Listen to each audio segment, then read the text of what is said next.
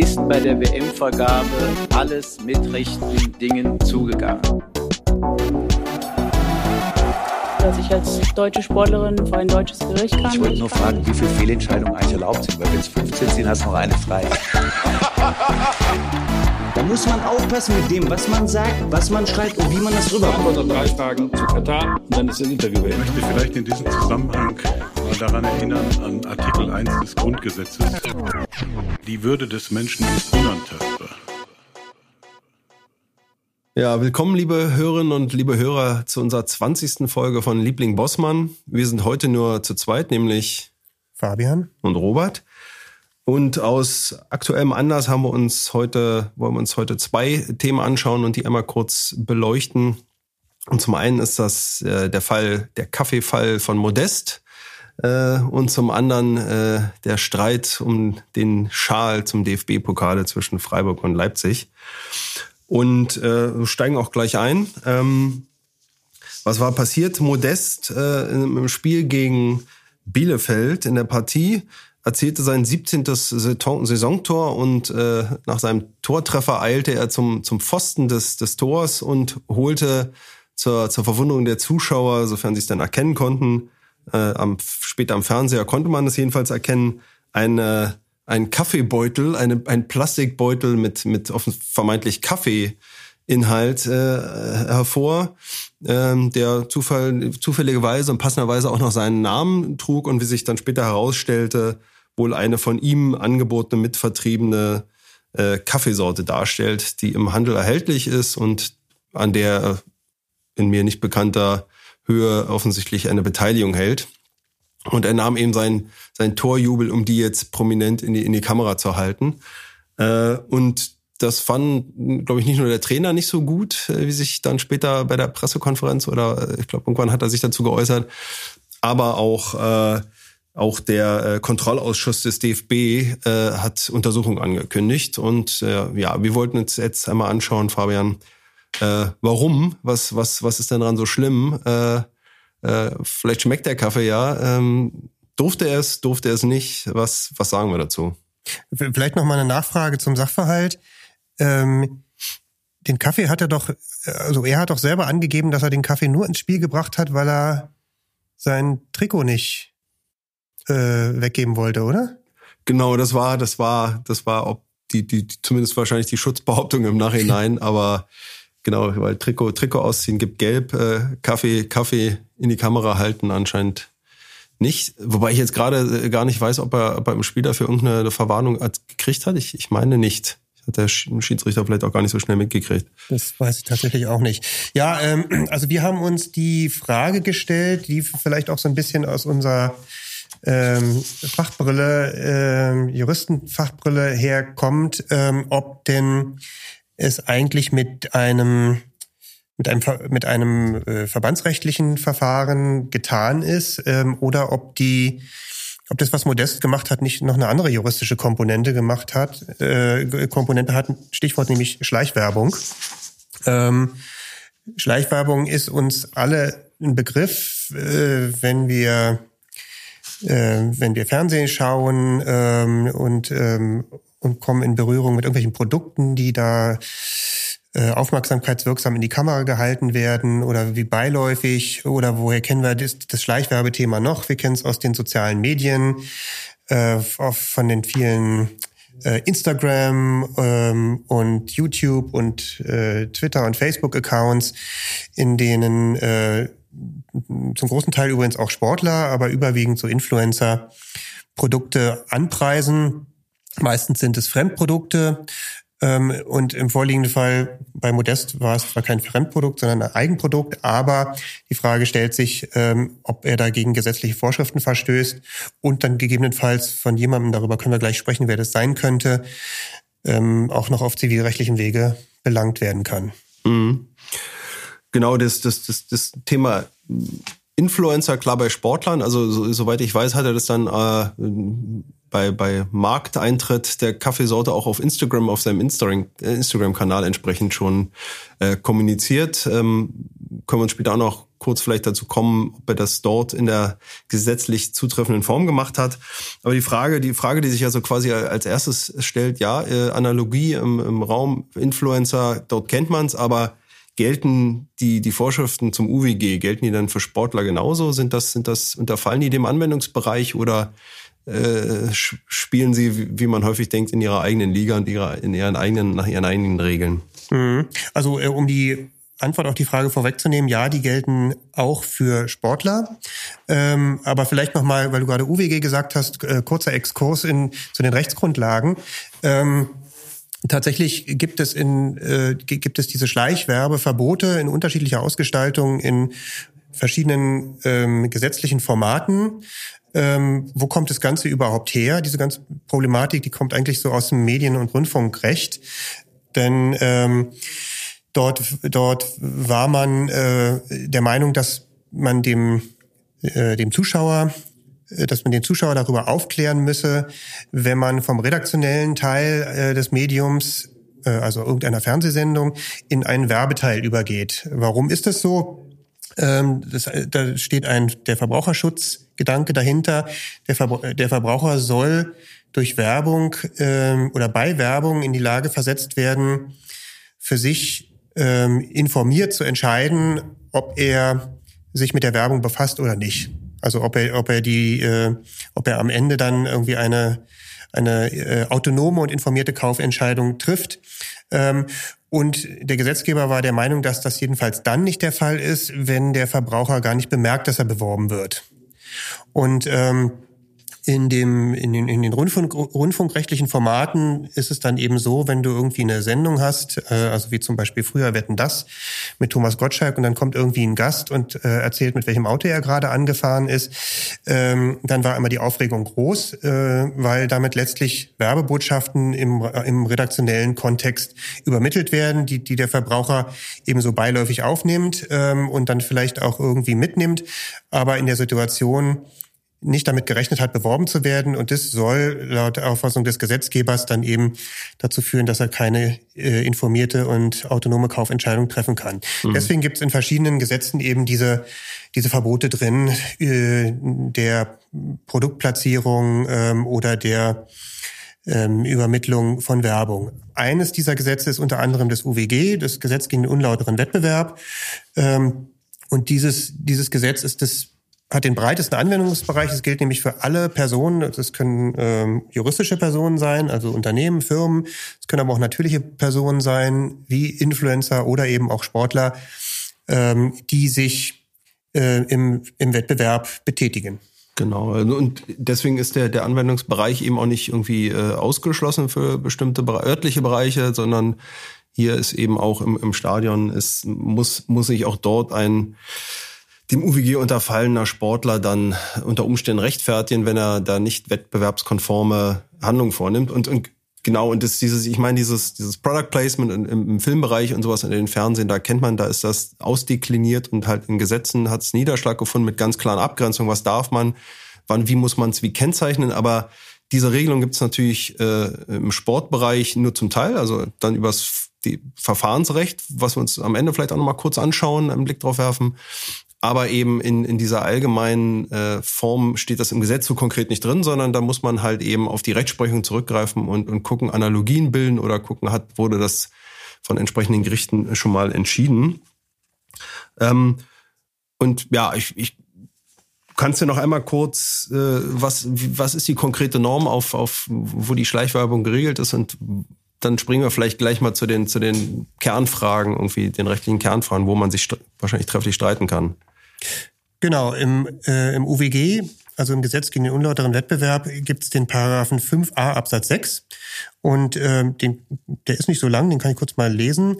Unlauter handelt, wer den kommerziellen Zweck einer geschäftlichen Handlung nicht kenntlich macht, sofern sich dieser nicht unmittelbar aus den Umständen ergibt, also auf gut Deutsch offensichtlich ist, ähm, und das nicht kenntlich machen geeignet ist, den Verbraucher zu einer geschäftlichen Entscheidung zu veranlassen, die er andernfalls nicht getroffen hätte. Also der Verbraucher ähm, hätte sich möglicherweise anders entschieden, wenn ihm äh, in der konkreten Situation klar vor Augen geführt worden wäre, hey, jetzt wirst du beworben. Und ähm, genau, und da, da stellt sich jetzt eben die spannende Frage, ähm, ist das, was, was der Modest gemacht hat, also äh, seinen Kaffee ähm, da auch in die Kamera halten, das müssen wir auch einmal dazu sagen. Er hat ja also nicht nur mit dem, mit dem Publikum gespielt, sondern er hat das ja demonstrativ in die, in die Fernsehkameras gehalten, also quasi ein, ein, sich hat noch ein viel breiteres Publikum gesucht. Ist es eine geschäftliche Handlung? Und, ähm, ähm, und hätte er die kenntlich machen müssen? Klammer auf, wie eigentlich? Das ist dann die nächste Frage. Ähm, ja, und, ähm, und diese, diese geschäftliche Handlung, ähm, die, äh, da ist der Gesetzgeber oder, oder auch die Rechtsprechung, die das ja am Ende zu beurteilen hat, ähm, da eigentlich immer relativ ähm, also legt einen relativ lockeren Maßstab an. Mit anderen Worten, also es ist schon relativ schnell liegt schon eine geschäftliche Handlung vor und es wäre dann eben äh, bei Fußballern in diesem Fall so, dass äh, dann, wenn sie Produkte anbieten oder bewerben, und es ist dann ganz egal, ob es ein eigenes Produkt oder ein Fremdprodukt ist, ähm, oder wenn sie das eigene Image vermarkten, liegt eine geschäftliche Handlung vor. Was meinst du? Ist, ja, also sehe ich, sehe ich jetzt auch als, als unproblematisch an. Also das es muss ja dann irgendwie den fremden oder eigenen Wettbewerb, äh, äh, ähm, Geschäftszweck dienen und das ist ja unstreitig auch erfüllt und natürlich hat er da auch äh, kommerzielle Interessen, wenn er, wenn er das macht. Also das äh, sehe ich hier ähm, eigentlich als relativ unproblematisch. Wo ich mich eher die Frage stelle, also das, das ist dann tatsächlich die, der, der zu schützende Verbraucher und vom EuGH geprägte Verbraucherleitbild, wie auf der aufmerksam durchschnittliche Verbraucher. Ist es nicht so, dass wenn ein, ein Fußballer so ein, ein so prominent ein Produkt, äh, offensichtlich ein käuflich erwerbbares Produkt in die Kamera hält, ob das nicht der, der Werbezweck so erkennbar ist und, und gar keinen Zweifel lässt, dass er sich da jetzt nicht inhaltlich weiter groß auseinandersetzen will, sondern dass er wirklich rein gewinnfördernd, verkaufsfördernd das jetzt präsentiert, ob das dann vielleicht tatsächlich das Kriterium entfallen lässt, was auch vom, vom BGH entsprechend vorgegeben wurde, dass das eigentlich klar und eindeutig und auf den ersten Blick wirklich erkennbar ist für den Verbraucher. Da, glaube ich, können vielleicht auch wir darüber unterschiedlicher Auffassung sein. Äh, ja, wie siehst du es? Da spielt tatsächlich ein bisschen Musik drin. Ich würde ganz kurz, äh, bevor wir zu dem Punkt nochmal kommen, einmal sagen, er, er, hat ja natürlich auch versucht, sich rauszureden. ähm, also gar nicht, ja, also nach der ähm, nach der Rechtsdogmatik hier würde das würde das bedeuten, ähm, dass er dann doch gar keine geschäftliche Handlung vollzieht. Er hat nämlich gesagt, na ja, also er hatte irgendwie sein, konnte sein Trikot ja nicht ausziehen, aber er wollte den Fans irgendwie was Gutes tun und hat deshalb seinen Kaffee mitgebracht. Mhm. Ähm, das würde, glaube ich, äh, wenn, also, wenn, wenn man das gerichtlich diskutieren müsste, äh, würde das, glaube ich, nicht groß Gehör finden. Also erstmal muss er ja überhaupt den Kaffee dabei gehabt haben, den hat er ja nicht zufällig aus der Tasche gezogen. Ähm, und das Ding dann demonstrativ in die Kamera halten, ist einfach nochmal eine ganz andere Kategorie, als, als wenn er das einfach irgendeinem Fan zugeworfen hätte. Ähm, insofern ist man wohl sehr sehr klar in diesem Anwendungsbereich des UWG und ja ähm, das da gab es doch den den, den Parallelfall dazu war doch äh, Marco Reus und Aubameyang die dann irgendwie Batman und Robin irgendwie irgendwie ihre Jubelzeremonie irgendwie einstudiert hatten und sich dann auf einmal irgendwie mit Masken da nach einem gemeinsamen äh, in Co Kollaboration erzielten Tor irgendwie verkleidet hatten, soweit ich mich entsinne. Irgendwas, irgendwas war da. War das nicht Robben und Ribéry? Oder? Robben und Ribéry, das, das, na, das war der Markenrechtsstreit zu, zu, zu äh, das, das gab's auch, aber ich, ich meine. Das war doch auch Batman und ach nee, Bat, ja, Batman und Robin war das doch. Ich meine aber, ja, irgendwas, irgendwas war auch mit, stimmt, mit, stimmt, mit, ja, mit Marco Reus dunkel, irgendwas war da, glaube ich. Ich habe irgendwie so ein, in Erinnerung, dass irgendwelche Masken auf einmal aufhatten. Ja, wobei dann ja die Frage ist, was sie damals dann eigentlich genau beworben haben. Nein, dann glaube ich gar nichts. Tatsächlich nur irgendwie so vielleicht ihr, eigene, ihr eigenes, eigenes Image, Image, oder ja. was. Aber kein konkretes Produkt, glaube ich. Ja, ja also, also jedenfalls hier äh, die Frage, ob das, ob das klar, ob der Werbezweck äh, klar erkennbar war.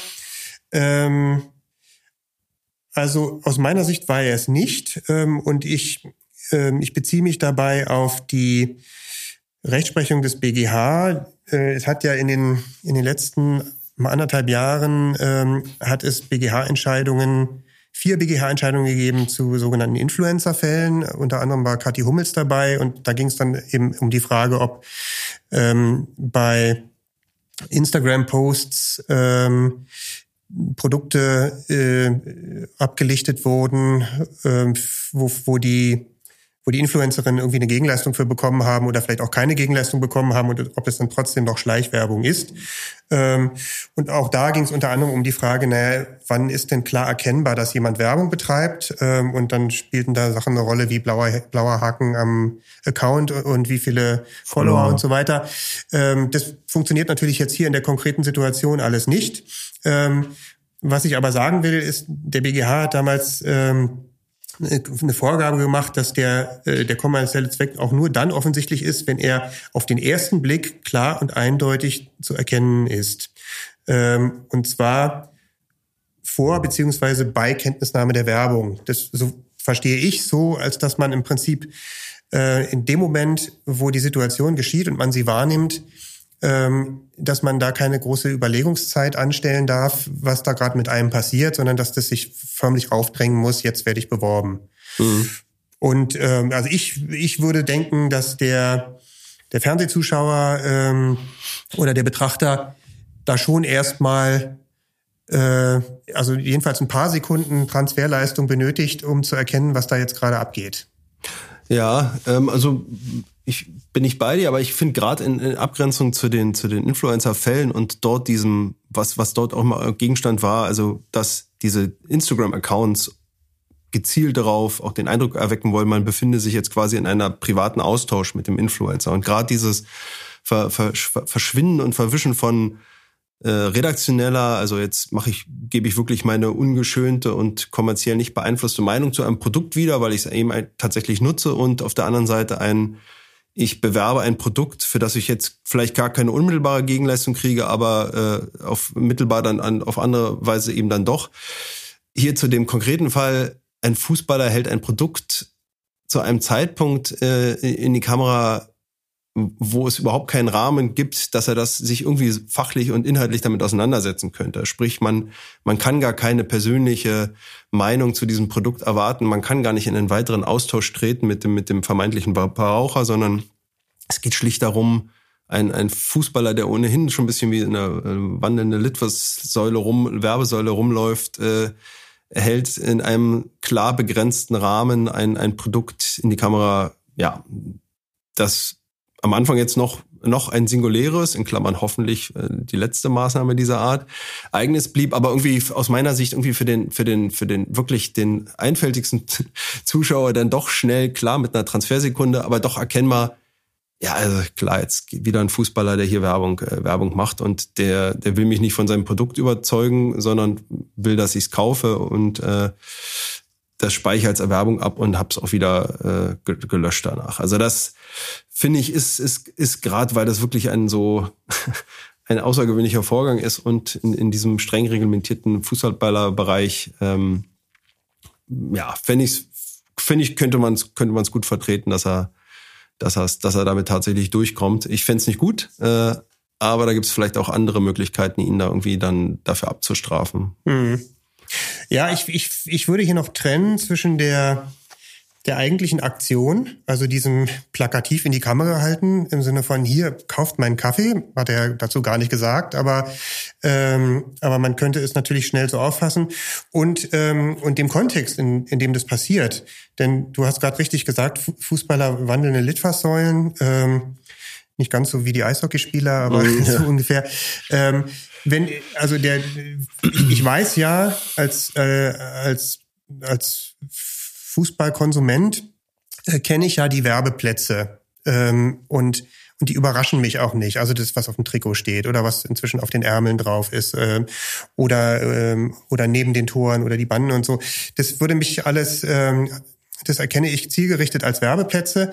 Aber ich rechne trotzdem nicht damit, dass dann Spieler zwischendrin ähm, dann da irgendwelche Aktionen fahren. Insofern wäre ich in, in der konkreten Lage erstmal, glaube ich, schon so perplex, dass ich ein bisschen brauche, um das ähm, um das nachzuvollziehen, was was da jetzt eigentlich geschieht und und würde, aber vielleicht missverstehe ich dann da auch den den BGH, würde schon sagen, dass allein diese Überlegungszeit, was was was geschieht hier gerade? Werde ich hier gerade beworben? Wer wirbt eigentlich? Macht es der Spieler für sein eigenes Produkt? Ist es der Verein oder ist es irgendwie ein Spaß? Das würde ich dann als, ähm, da würde ich denken, dass da ausreichend Zeit vergeht, um zu sagen, das ist für mich nicht mehr offensichtlich. Aber ich glaube, da bist du vielleicht ein bisschen zu streng in der Auslegung des BGH, weil das es ist halt wirklich die Kombination, es ist einfach so eine freche, unerhörte Aktion, die einfach im Regelwerk des DFB auch noch gar keinen Niederschlag gefunden hat. Also fürs Trikot, Botschaften, Unterhosen, der Fall Bentner mit 100.000 Euro bei der EM, da ist es ja dann auch als Reaktion klar geregelt worden. Darf man irgendwie nicht sein, sein Trikot hochziehen und dann den Hosenbund zeigen und dann irgendwie Werbebotschaften platzieren. Aber diese Transfersekunde, die, die finde ich, müsste man hier dem Verbraucher schon zugestehen, weil er eben diesen Vorgang als solchen gar nicht kennt, weil der so ungewöhnlich ist. Um dann aber, glaube ich, doch relativ schnell äh, zu verstehen, klar ist Werbung. Und ich finde, das ist der, der durchschnittlich aufmerksame und dann halbwegs mündige und nicht ganz äh, debile Verbraucher dann auch schon in der Lage zu leisten. Aber ich, klar, es ist, es ist, es ist so ein anderer Fall wäre es, wenn er irgendwie äh, auf seinem Trikot dann irgendwie den www.kaffeesorte.de oder sowas, ähm, da, da, da wäre das vielleicht noch ein bisschen anders, aber Ja, ich habe es halt immer so verstanden, dass es, dass es eben auch, dass eben auch eine Rolle spielt, ob es im Kontext zu erwarten ist, weil, weil andernfalls müsstest du ja im Prinzip nur dreist, ähm, äh, einfach nur, nur dreist werben. Du könntest ja also auch, auch irgendwie in eine, in eine Sendung gehen und sagen, Achtung, äh, jetzt werbe ich und jetzt kommt hier mein Produkt und, äh, und hältst es in die Kamera ähm, und und schon wäre man aus dem Schleichwerbevorwurf raus. Deswegen denke ich schon, dass der, dass der Kontext da eine Rolle spielt. Ich habe hier übrigens mal ein Beispiel mitgebracht, was ich äh, super fand. Auch gerade in, in, bei dieser Frage ist es eigentlich offensichtlich oder nicht. Ähm, Manuel Neuer hat vor, oh, das ist länger her, glaube ich schon vier oder fünf Jahren, ein Interview für, den, für das Sportmagazin Kicker gegeben. Ähm, und ähm, in diesem Interview wurde er natürlich hauptsächlich über sportliche Dinge befragt und plötzlich kam aber, das war allein schon komisch, ähm, eine Frage des ähm, des Kicker-Journalisten ähm, zu den Werbepartnern von Manuel Neuer, also den persönlichen Werbepartnern und nach welchen Kriterien er die sich eigentlich aussuche. Also nicht, was man normalerweise in einem Interview fragt. Ähm, äh, aber was noch komischer war, ist, dass Manuel Neuer wie aus der Pistole geschossen eine Antwort parat hatte und die lese ich jetzt mal kurz vor. Er sagte nämlich, ich wähle Partner, hinter denen ich auch stehe. Es muss zu mir passen. Allianz zum Beispiel steht für Rückhalt, wie ich als Torwart auch. Coke Zero steht für das zu Null, das ich immer schaffen will. und Sony für die Schärfe des Bildes, die ich auch benötige. ja. Ähm, yo. Das äh, spontan und gut formuliert, würde ich sagen. Vielleicht sollte er nach seiner Karriere in die, in die Werbewirk Werbetexterwirtschaft. Ja, also ein, eine absolute Weltklasseleistung, Ja. äh, das so, so spontan parat zu haben. von ihm. Ja. ähm, aber auch da war natürlich die Frage, ähm, also ja, Werbecharakter ist wohl wohl schon klar, aber ist es dann in dem Fall eben auch so offensichtlich, dass man es nicht hätte kennzeichnen müssen? Ja. Und, und zwar ähm, und, und zwar auch mit Blickrichtung auf den Kicker, ne? Weil das war im Rahmen eines äh, des Printmagazins im Interviewteil ähm, äh, und da eben die Frage, hättest du da eigentlich Werbung daneben schreiben müssen? Ja. Ja. Schauen wir mal, ob sich äh, was was was kann passieren, was braucht es, äh, äh, um, um, um mal Klärung in die, in die Frage zu bringen. Sprich UWG-Vorstoß oder nicht? Ähm, jetzt in Bezug auf die Offensichtlichkeit oder wie meinst du? Nee, in Bezug auf wo wo kein Richter, wo Ach kein so. Kläger, da kein Richter. Ja, das ist äh, sehr gute Frage, sehr gute Frage. Ähm, vielleicht auch da, also Modest ist natürlich nicht der erste Fußballer, der auffällt mit ähm, solchen Kapriolen. Ähm, und Neuer war damals auch schon nicht der erste, sondern äh, gerade auf den in den sozialen Medien ähm, sind Fußballer verstärkt aufgefallen mit ähm, ja, mit Nachrichten. Meistens waren es irgendwie Bildmaterial, auf denen sie dann irgendwelche Kopfhörer getragen haben. Und hu, man sah irgendwie auch die Marke. Bastian Schweinsteiger hat sich da sehr hervorgetan. Mario Götze. Teilweise waren in den, im Textteil ähm, der, der Social Media Posts äh, noch Hinweise auf den Werbepartner. Ähm, das sah also alles sehr einstudiert aus. Aber ähm, Bislang sind Fußballer nicht zur Verantwortung gezogen worden. Also diese ganzen, diese ganzen Verfahren gegen die Influencerinnen äh, und Influencer, die da bis zum BGH gegangen sind, das, das waren alles keine Sportler. Den einzigen entfernten Sportbezug, den man noch ziehen könnte, war, dass Kathi Hummels mit dabei war und dann eben die Verbindung zu Mats. Aber ähm, scheinbar hat man irgendwie entweder den Fokus auf die Sportler nicht gerichtet oder man lässt sie einfach auch ähm, generös machen. Mhm. Äh, oder, oder rührt sie deswegen nicht an, weil man aus Sicht derjenigen, die das ahnten, ähm, da irgendwie keine schlechte Presse bekommen will. Und, und dazu vielleicht kurz, wer ahndet das eigentlich? Das sind im Falle des UWG natürlich in erster Linie so Wettbewerbs- oder Verbraucherverbände, Vereine, die, ähm, ähm, die äh, ja per Gesetz ähm, oder aufgrund ihrer, ähm, ihrer Mitgliederstruktur berechtigt sind, solche Abmahnungen auszusprechen und die dann auch durchzusetzen. Genau. Ja, was, was, wir hatten es äh, am Anfang schon kurz gesagt, DFB-Kontrollausschuss ermittelt. Äh, Stand heute, äh, 9.5.22, äh, ist mir noch keine, Beka äh, keine, kein Ergebnis bekannt, ob es dort entsprechend Verfahren dann auch eine Ahnung geben wird. Was man schon sagen müsste, also es ist in den, findet sich zum Beispiel in den Fußballregeln an 2021, 2022 eine Regelung zur kommerziellen Werbung und der Frage, was wo an der äh, Sportspielstätte äh, zulässig ist. Und da ist eben auch zum Beispiel der Torbereich geregelt und auch die relativ klare Aussage, dass das äh, zum Zeitpunkt des Spiels und auch im unmittelbaren Zusammenhang davor und danach eben Spieler nicht physisch auf irgendeine Art und Weise werben dürfen. Ähm, außer es ist eben halt ausdrücklich in den, in den Regularien festgeschrieben, Trikotsponsor, Schuhsponsor und solche Themen. Äh, außerdem wird man wohl sagen können, dass, dass diese diese Jubelart unter, unter Kamerahalten eines, eines Produktes äh, ein unfaires sportliches Verhalten darstellen dürfte und dann auch nach, nach der Rechts- und Verfahrensordnung irgendwie ein Verfahren nach sich ziehen könnte und eine, eine Ahnung nach Paragraph 44 Satzung des DFB bedeuten könnte. Also da schauen wir mal, ob da noch was kommt. Ich denke schon, weil das ist wir würden auch wie im Fall Bendner auf, auf Europaebene auch der DFB ein Interesse haben, da ein Exempel zu statuieren und dass sowas gar nicht Einzug hält, weil er sich im Nachgang auch wenig reumütig gezeigt hat, sondern glaube ich, das noch, äh, noch mal gepostet hat, die, die Kamerabilder. Mhm. Äh, also da ist äh, wenig Einsicht gewesen, so dass ich glaube, dass, dass, dass da schon draufgehauen wird und auch draufgehauen werden sollte, weil das will, glaube ich, niemand sehen und die Fans am wenigsten.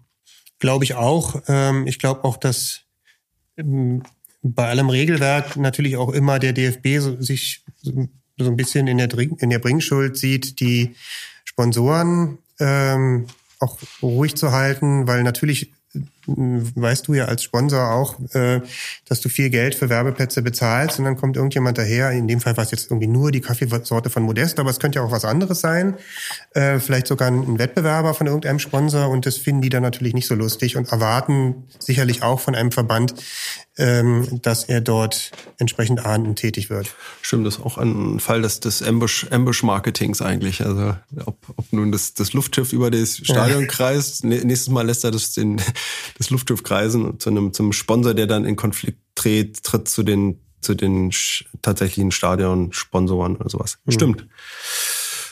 Gut, auf okay. zum nächsten Fall. Ja, auf zum nächsten Fall. Ähm, die Fanschal-Affäre.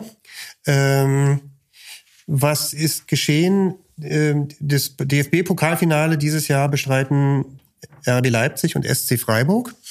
Ähm, und es ist, ich weiß gar nicht genau seit wann, aber offensichtlich seit äh, vielen Jahren Tradition, dass sich die Vereine, die im Finale stehen, darüber verständigen, ähm, im Vorfeld und auch dann äh, am Tage des, des Spiels einen gemeinsamen Fanschal ähm, zu, zu produzieren und zu vertreiben und ähm, dieser, dieser gemeinsame, gemeinsame Fanschal, ja, ist ganz einfach. Also der ist irgendwie zur Hälfte ist da irgendwie sind die Vereinsfarben des einen Vereins äh, und zur anderen Hälfte die des anderen drauf und dann meist noch das, der, die Vereinsbezeichnung plus Logo oder auch nicht.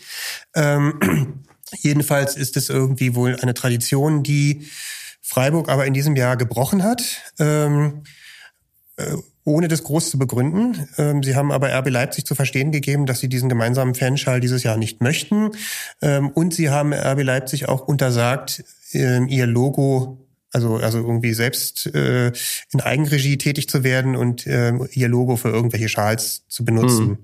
Mhm. Äh, gut, man kann sich vorstellen, warum. Ähm, offensichtlich gibt's dann gibt's da ähm, ein Problem mit der Akzeptanz des, ähm, des Geschäftsmodells RB Leipzig. Äh, da sind Freiburg nicht die einzigen, die ähm, äh, die der Meinung sind, dass das äh, gegen bestehende Regularien verstößt. Ähm, und da wollte man in diesem Fall wohl einfach dann Zeichen setzen. Es ist wohl auch wieder, ohne dass ich es genau weiß, aber auch, auch, auch wohl auf Druck der Ultras, ne? Der Freiburger Ultras irgendwie auf, auf die Vereinsführung ein bisschen. Das könnte durchaus sein, ja. Thema die Macht, welche, welchen Einfluss haben die Ultras im modernen Sport? Stichwort Hertha, was wir auch schon besprochen hatten. Ähm, ja, ist ein relativ außergewöhnlicher Vorgang. Leipzig hat sich, glaube ich, nicht groß dazu äußern wollen. Ähm, Doch, ähm, Münster Also hat sich jetzt äh, beklagt darüber ja, er hat es und hat aber. vielen Re- Respekt ähm, beklagt auf Freiburger Seite, Genau, weil sie es auch hatten- mit Bayern und Dortmund immer alles gut geklappt habe. Genau, aber sie hatten also zumindest keine, kein, zum, zum unmittelbar keine, keine offizielle Vereinsmeldung rausgegeben, aber dann hat er doch im, im wo war es, im, im Doppelpass oder wo, wo hat er das, ich weiß nicht mehr, wo hat das, hat er sich so dann doch noch geäußert. Ja, es ist natürlich auch ein, äh, ein, ein, ja, ein relativ außergewöhnlicher, starker Vorgang. Ähm, man stellt sich, warum, warum hat Freiburg diese Macht? Ich meine, so ein überall findet man diese diese Vereinslogos und Markennamen. Oh, jetzt habe ich jetzt habe ich jetzt habe ich schon verraten, äh, gespoilert. Äh, ja, aber leit doch noch mal ein, wo wo leitet Freiburg dieses Recht raus? Ja. Auch ja, genau, auch da ähm, sind wir wieder mit unserer Juristenbrille rangegangen äh, und ohne dass ich das irgendwo in der Presse ähm, äh, aufgegriffen gefunden habe, ähm, haben wir uns äh, haben wir uns gedacht, naja, was wäre denn, wenn Leipzig jetzt ähm, einfach die ähm, die Ansagen von Freiburg in den Wind schießt und sagt, ist uns doch egal, was ihr macht, wir machen einfach so einen Schal. Ähm, und es könnte wohl ein Problem geben, und zwar eins, das im Markenrecht aufgehängt ist. Denn ähm, sicherlich ähm, hat der SC Freiburg wie bestimmt auch alle anderen Bundesliga-Vereine Markenschutz an seinem Logo ähm, und er hat ohnehin Kennzeichenschutz an seinem Vereinsnamen, an seiner Vereinsbezeichnung. Ähm, das hat er allein schon aufgrund der Existenz des Vereins an sich, also SC Freiburg und ähm, plus das Logo äh, unterliegen jeweils dem Kennzeichenschutz, geregelt im deutschen Markengesetz. Ähm, und dieser dieser Kennzei gesetzliche Kennzeichenschutz, ähm, der berechtigt den Inhaber des Kennzeichens ausschließlich ähm, darüber zu entscheiden, welche Waren und Dienstleistungen er mit diesem Kennzeichen versieht. Und dazu gehören natürlich auch Fanschals oder überhaupt Fanutensilien. Ja.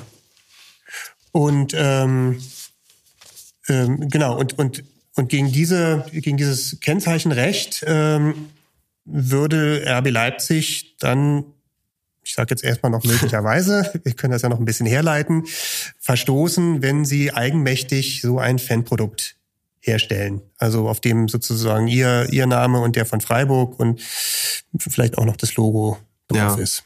Ja, das mit dem, mit dem Markenrecht, das ist, ist, ist immer eine spannende, schöne Materie, weil, weil Marken natürlich irgendwie nach ihrem Sinn und Zweck auch erstmal Kommunikationskennzeichen sind. Ne? Also der, der Verkehr hat, ist natürlich darauf angewiesen, über Marken auch äh, buchstäblich in den Mund zu nehmen, um, um über Sachverhalte zu berichten, um sich zu unterhalten, um unter Umständen vielleicht auch Handel damit zu treiben, irgendwie so Stichwort Zubehör oder sowas, wenn man, wenn man irgendwie Reifen oder Felgen anbietet für, ein, für eine Pkw-Marke äh, und dann, dann muss man unter Umständen auch darauf hinweisen dürfen, zu welchen Pkw-Arten das passt. Ähm, aber es ist, der, der Teufel steckt halt im, im Detail und gerade Fanutensilien und die, die Abgrenzbarkeit, was darf man, was darf man nicht, hat ja auch die Gerichte schon prominent beschäftigt. Äh, da gab's, da gab's noch mal einen schönen Fall irgendwie aus, aus England von den, von, von den Gunners, soweit ich weiß. Genau, das ist schon ein bisschen länger her. Ich glaube, das war Anfang des Jahrtausends. Ähm, da war nämlich ähm, ein, da, da gab es einen, äh, einen Mann, der hieß oder heißt äh, Matthew Reed ähm, und der, der war großer Arsenal-Fan äh, und hatte vor dem Stadion einen Verkaufsstand und an diesem Verkaufsstand hat er ähm, äh, eigen hergestellte Fanutensilien hergestellt, unter anderem auch Schals mit dem mit dem Logo und der Bezeichnung von Arsenal drauf. Ähm, und dagegen ist dann der Club irgendwann vorgegangen, hat sich berufen auf seine Markenrechte an den jeweiligen Zeichen. Äh, und die ganze Sache ist ähm, denkbar äh, gerichtlich denkbar weit getragen worden, nämlich bis zum Europäischen Gerichtshof. Und der Europäische Gerichtshof musste dann entscheiden, ob diese diese Zeichen auf den ähm, auf einem Fanutensil überhaupt als Marke wahrgenommen werden oder ob das überhaupt eine Markenverletzung sein kann. Mhm. Ähm, und zum anderen die Frage, wenn, wenn die Leute da am Stand stehen, wo auch ausdrücklich drauf stand, das ist hier ein selbst kreiertes Fanutensil, ähm, ob dann eigentlich ähm, überhaupt eine, eine Markenverletzung oder eine, eine Täuschung darüber, dass die Produkte nicht von Arsenal sind, entstehen kann. Ähm, und es war dann ganz interessant, was der EuGH gesagt hat. Der EuGH hat nämlich gesagt, dass die äh, die Marke in, in erster Linie so eine Herkunftsfunktion hat. Das heißt, also sie gibt darüber Aufschluss, ähm, aus welchem Herstellungsbetrieb das konkrete Produkt kommt. Und warum ist das wichtig? Weil man dann mit der, mit der Herkunft natürlich eine Qualitäts Vorstellung verbindet. Mhm. Also wenn man wenn man ein Produkt kauft, was was direkt unter der Verantwortung ähm, eines Fußballclubs hergestellt worden ist, dann erwartet man eben auch, dass sich der Club so viel Mühe gegeben hat, dass es auch ein vernünftiges Produkt ist, dass der Schal dann irgendwie nicht bei nach einmal waschen einläuft oder oder sich in all seine Bestandteile auflöst. Das ist wichtig. Und diese Herkunftsfunktion ähm, ist halt ähm, die Hauptfunktion einer Marke. Ähm, und dann war aber eben die Frage, ja, aber wenn doch der, wenn doch der vermeintliche Käufer oder Fan erkennt, das kommt gar nicht von Arsenal, sondern das hat Matthew Reed an seinem Fanstand verkauft, hat der EuGH gesagt, ja, das mag ja sein, dass er das erkennt, aber in dem Moment, wo die Schals in Umlauf gebracht werden, wo die verkauft worden sind und die Leute dann damit irgendwo rumlaufen vom Stadion, weit weg von dem Stand, ähm, erkennen das andere eben nicht mehr. Und hat er hat den Hinweis ne, am Stand, dass es nicht, sich nicht um Originalware von ich Arsenal glaube, er hatte das, er hatte den Hinweis am Stand, aber, aber das reicht eben nicht aus, weil die Leute laufen dann damit rum 50 und Meter weiter ist es denken dann, hey, ist doch ein, äh, ein authentisches offizielles Fanprodukt. Ähm, nur das, das Gemeine war auch hier, der, der macht, der hat das tatsächlich seit 1970. Seit 1970 ja. hat er die, die Utensilien da vorm Stadion als treuer Fan verkauft und dann kam, kam der gemeine Fußballclub und hat ihn, 2002 ist die Entscheidung vom EuGH, natürlich vor einiger Instanzen davor, dann äh, in, in England durchlaufen und dann äh, ja. das scharfe Schwert der, der, der Marke dann ihm um die Ohren gehauen. Manchmal reicht es aus, dass dann ein Club, der das vielleicht jahrelang äh, Augenzwinkern toleriert hat, kriegt eine andere Marketingabteilung, mhm. die dann ein bisschen schärfer ist, oder die wechseln die Anwälte und die Anwälte sagen, da müsst ihr aber was gegen machen, das verwässert eure Marke. Das kann natürlich der Grund sein, dass dann erst zu spät tätig geworden ist. Müssen sie natürlich auch, ne, um fairer, fairerweise zu sagen. Tatsächlich muss der Markeninhaber ja auch gewisse Aktivitäten entfalten, um die Marke zu schützen gegen, gegen Angriffe, um nicht dann irgendwie sich da in, in etwaigen Löschungsverfahren irgendwie damit konfrontiert zu ja, werden. Also er muss also, es nicht per Gesetz, aber er sollte es auf jeden Fall tun. Das wäre die, ähm, um, die anwaltliche Beratung wäre wär dahingehend schon, ja. Ja. Ja, und jetzt, hier ist natürlich jetzt ein bisschen schon trotzdem, oder, oder generell ist natürlich trotzdem die Frage, also ein, ähm, ein markenrechtlich geschütztes Zeichen auf einem ich sag mal jetzt Textilerzeugnis, muss aber nicht notwendigerweise auch immer dann gleich eine Markenverletzung sein. Mhm. Ähm, also es gibt zum Beispiel Ausnahmen, äh, wenn man, wenn so T-Shirts verkauft werden, ähm, die so ein äh, die irgendein, irgendein Logo tragen ähm, und dieses Logo ähm, aber jetzt für den für den Verbraucher nicht den nicht den, den, den Eindruck erweckt, als wäre das jetzt ein Hinweis auf einen Herstellungsbetrieb, ähm, sondern dass es einfach nur ein dekoratives Element ist. Oder einen beschreibenden Charakter hat. Genau, also gab zum Beispiel, glaube ich, mal eine, eine Entscheidung, da war das DDR-Logo auf so einem T-Shirt drauf und es hatte sich irgend, irgendjemand ähm, äh, nach 1989 hatte sich das dann gleich markenrechtlich schützen lassen und da war dann die Frage, versteht der Verkehr das eher als dekoratives Element? Ähm, um es vorwegzunehmen, ja, hat das Gericht dann so auch bejaht, mhm. ähm, als, äh, als das als Marke zu verstehen. Aber äh, grundsätzlich würde ich aber sagen, also Marken, äh, zu denen eben bekanntermaßen dann eben auch die Logos und die Namen von Vereinen gehören, würde man schon grundsätzlich eben als Herkunftshinweis verstehen. So eben auch Arsenal-Entscheidung. Jetzt ist es aber so, ähm, das ist ja hier schon ein sehr spezieller Schal. Mhm. Ja, es ist halt nicht alleine nur irgendwie äh, äh, Leipzig und Freiburg drauf, sondern es ist ein Begegnungsschal der eben auf dem, auf dem ein Jahrhundertereignis aus Sicht des SC Freiburg zum Beispiel hinweist. Ähm, und eben halt, äh, da sehe ich auch ich für mich persönlich so ein bisschen die, die Abgrenzung zum Arsenal-Schal, der jetzt wirklich ja allein Herkunftsfunktion, Ursprungsidentität wirklich klar dem Verein zuordnenbar ist. Äh, der Verein muss sich dann auch die Qualität, die da irgendwie der, der Schal hat, dann irgendwie zurechnen lassen und er hat eine, ein Schutzinteresse, dass seine Marke dort eben das abbildet, dass wenn man einen Arsenal-Schal kauft, dass man auch eine Arsenal-Qualität kriegt. Das finde ich eben halt bei diesem, diesem Thema Begegnungsschals, das gibt's ja nun häufiger und gerade hier auch zum, zum Anlass eines DFB-Pokalfinales, wo beide Marken vertreten sind, aus, aus Sicht des Verbrauchers jetzt zumindest nicht so evident, dass das jetzt zwingend äh, äh, die, die, die Leipzig- oder Freiburg-Qualität beinhalten muss, sondern dass das offensichtlich ist, sie sind beide prominent in, in gleicher Größe vertreten und wem jetzt die Qualität des Schals, wer sich das zurechnen lassen muss, ist nicht ganz klar.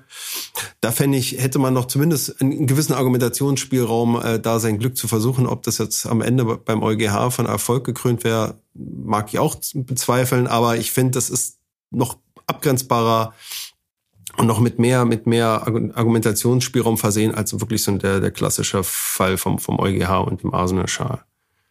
Mhm. Du hattest auch schon, ähm, du hast schon einen Vergleichsfall, glaube ich, auch im Auge, oder?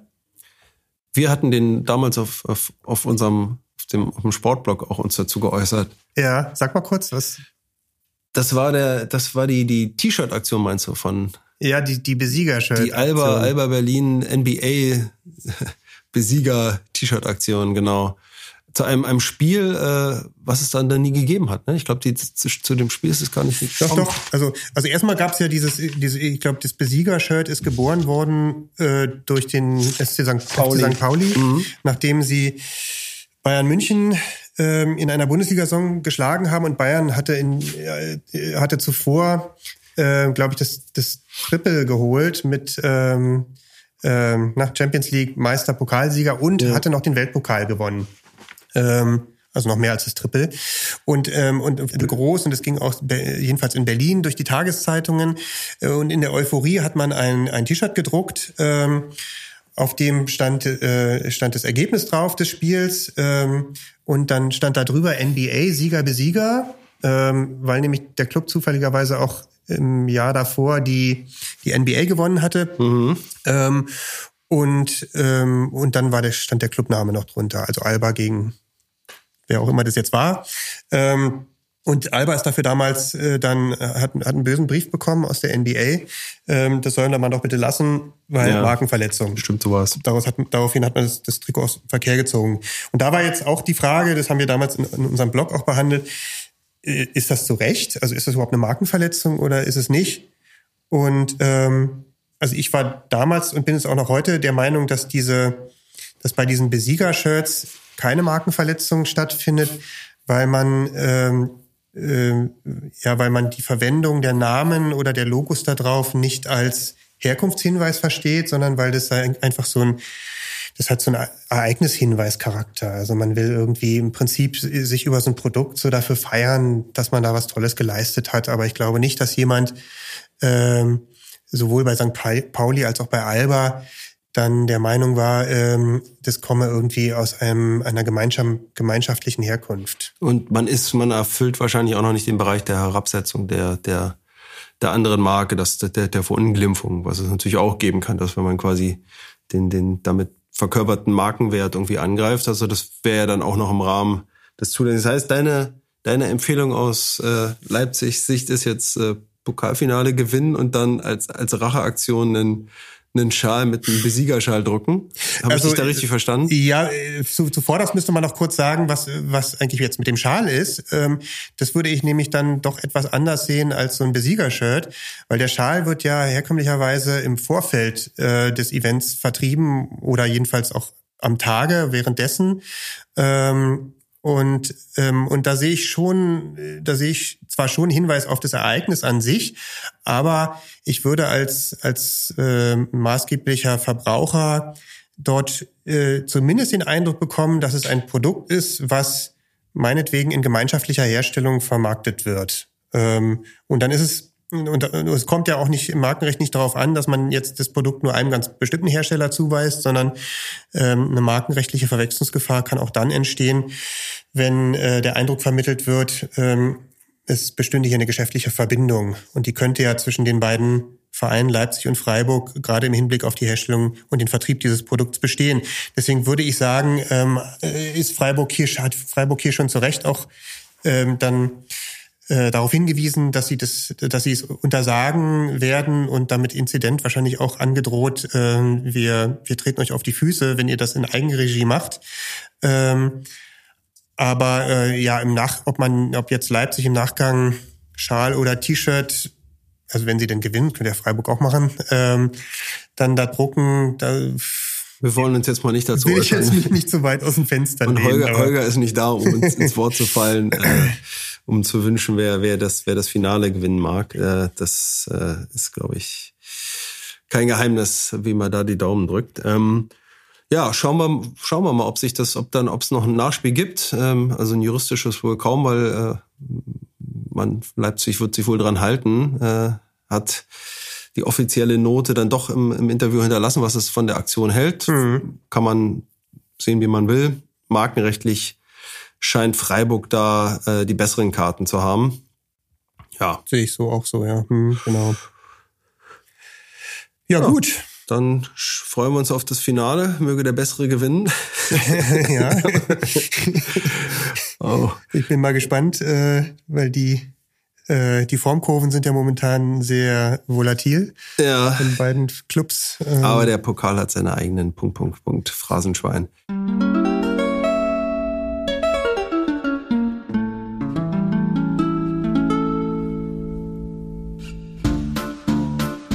Ja, dann äh, war's das ähm, mit, diesmal mit einer ähm, für unsere Verhältnisse ungewöhnlich kurzen Folge. Ähm, vielleicht werden wir uns in Zukunft auch mal gucken, ob wir uns irgendwie einspielen können auf so eine Länge. Ja. Ähm, ja, jedenfalls, ähm, das war's zum Thema Anthony Modest und Freiburg-Leipzig-Schal. Und wir freuen uns, ähm, wenn ihr beim nächsten Mal auch wieder einschaltet. So ist es. Bis dann. Macht's gut. Ciao. Ciao.